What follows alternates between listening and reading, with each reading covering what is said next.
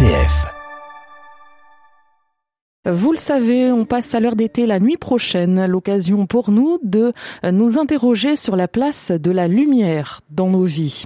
Un sujet qui vous a inspiré, Elena Lassida, vous êtes, je le rappelle, économiste et chargée de mission écologie et société à la conférence des évêques de France. Bonjour Elena. Bonjour Delphine.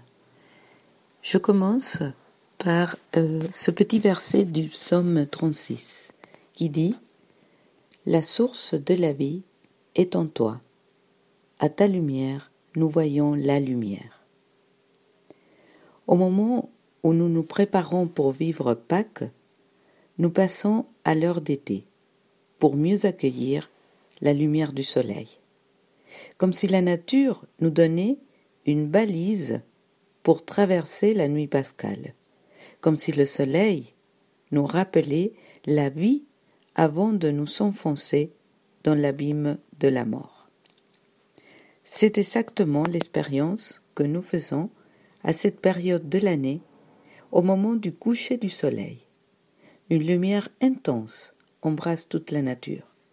Les arbres, les animaux et les pierres des maisons acquièrent tous une même couleur ocre, comme si un pinceau les colorait tous en même temps avec une même pâte.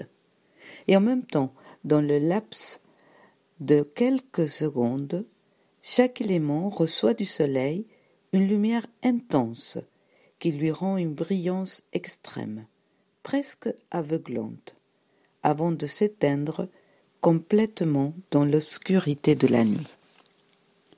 Cette lumière du crépuscule est magique, elle ne dure que quelques instants, mais dans ces instants, on vit comme une sorte de révélation, comme si la lumière du soleil couchant faisait émerger de chaque élément une lumière propre, intense et à la fois insaisissable, des véritables étincelles d'éternité.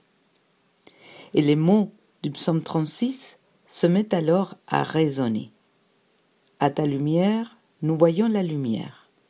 La lumière du soleil couchant nous fait voir la lumière intérieure de chaque élément. À ta lumière, nous voyons la lumière. Une invitation à regarder les êtres vivants, humains et non humains, avec une lumière qui, plutôt que de les éclairer, leur permet à chacun de dévoiler leur propre lumière. À ta lumière, nous voyons la lumière une lumière qui déplace le regard, qui révèle le trésor de chacun, qui produit des étincelles d'éternité. Avec l'heure d'été, nos soirées seront plus lumineuses. Nous pourrons ainsi mieux nous préparer pour la traversée de la nuit pascale, c'est-à-dire pour la traversée de toutes les nuits qui obscurcissent nos vies. Avec l'heure d'été, le bourgeonnement du printemps sera encore plus visible. Nous pourrons ainsi mieux nous préparer pour accueillir la vie qui au milieu de la nuit semblait totalement inexistante et improbable. Avec l'heure d'été, nous pourrons voir nos obscurités comme des nuits enceintes qui annoncent la lumière d'un jour radicalement nouveau. Avant d'entrer dans la semaine sainte et à quelques heures du passage à l'heure d'été, nous parlions de la lumière avec vous, Elena Lassida. Le tout avec, euh, vous l'avez entendu, beaucoup de poésie. Merci à vous, Elena.